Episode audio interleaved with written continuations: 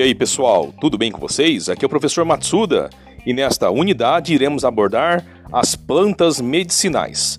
Antes da gente conversar sobre esse magnífico assunto, irei colocar para vocês uma passagem na minha vida profissional que ocorreu em 2003. Nesta época eu procurava algo para se somar à minha vida clínica. Eu atuava principalmente no tratamento de pacientes com dores crônicas. O meu alvo era coluna vertebral e com isso eu utilizava recursos da eletroterapia, recursos da acupuntura e do RPG, que é a reeducação postural global.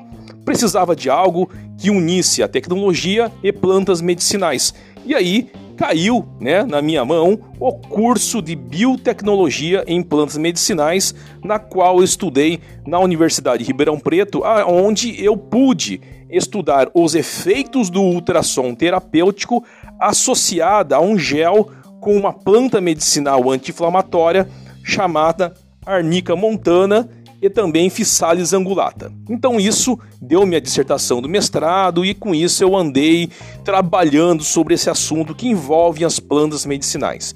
E você sabe a diferença entre uma planta medicinal, fitoterapia e fitoterápico? Então vou falar um pouquinho sobre isso e conceituar essas diferenças e a posição de uso dessas plantas medicinais e fitoterapia no sistema único de saúde. Então, assim, a principal diferença entre eles é que a planta medicinal é a planta in natura, mais comumente encontrado no jardim das casas, né, dentro das floreiras, nos apartamentos, no sítio. Então você encontra isso na natureza e simplesmente, por exemplo, seu vizinho pega um ramo dessa planta e te dá para você fazer um chazinho. Isto é uma planta medicinal na sua forma mais bruta da matéria. Com respeito ao fitoterápico, se diz que são plantas que já foram manipuladas, transformadas num pó e colocado dentro de uma cápsula, ou transformadas em um comprimido, ou transformadas e incorporadas em algum líquido.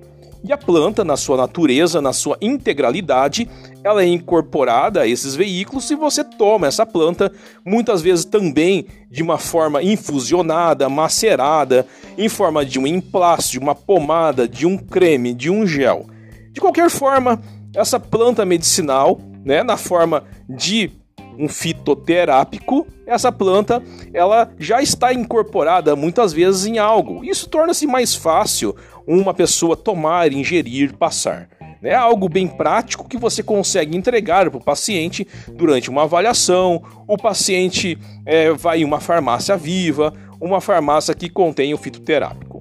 Mas o que, que é a fitoterapia? A fitoterapia é o estudo, o uso, através de uma análise de uma avaliação de um paciente, para você ver sinais, sintomas e avaliação clínica e indicar para o paciente a fitoterapia. Que você, por exemplo, numa lesão de joelho, você poderia utilizar uma pomada fitoterápica é chamada aí é, de córdia verbenácea, por exemplo, né, que é o Acheflan, comercialmente dizendo, e com isso irá diminuir a dor no local. Isso seria a fitoterapia, que é o estudo de um ser doente, de um ser que precisa de tratamento, utilizando esse belo recurso da natureza que vem das plantas medicinais. Isso é bem importante porque isso não é crendice, isso é evidenciado cientificamente.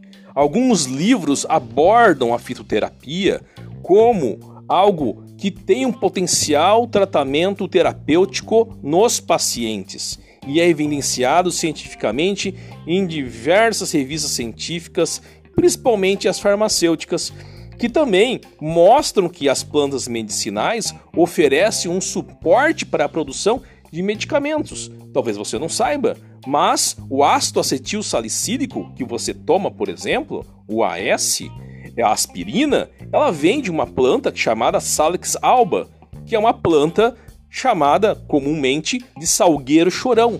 Ou seja, é retirado fragmentos dessa planta e o, o ativo, o isolamento da substância transforma em um medicamento. Isso é um medicamento alopático que você compra na farmácia, já manipulado que não deve ser chamado de fitoterápico, por quê? porque já é um isolamento de um ativo. Guarde aí, anota aí. Mas o que é bem importante para falar para você que todas essas organizações que versam a difundir as plantas medicinais em organizações, por exemplo, de farmácias vivas, elas são amparadas por leis. São documentos que estabelecem requisitos mínimos para organizar farmácias vivas no Sistema Único de, Sa de Saúde, o SUS.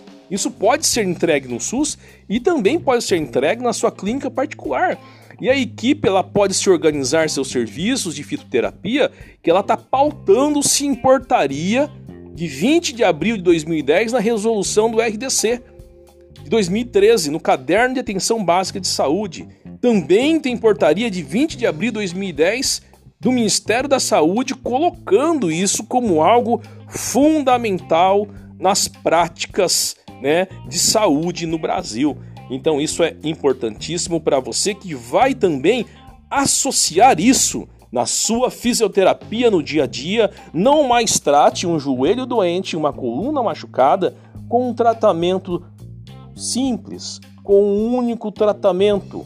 Você também poderá associar isso a essas pixas práticas integrativas e complementares e melhorar ainda mais o seu clássico tratamento que você executa nos seus pacientes. Fica aí essa pauta introdutória histórica sobre aí as plantas medicinais no Brasil. Grande abraço e nos encontramos na unidade 2.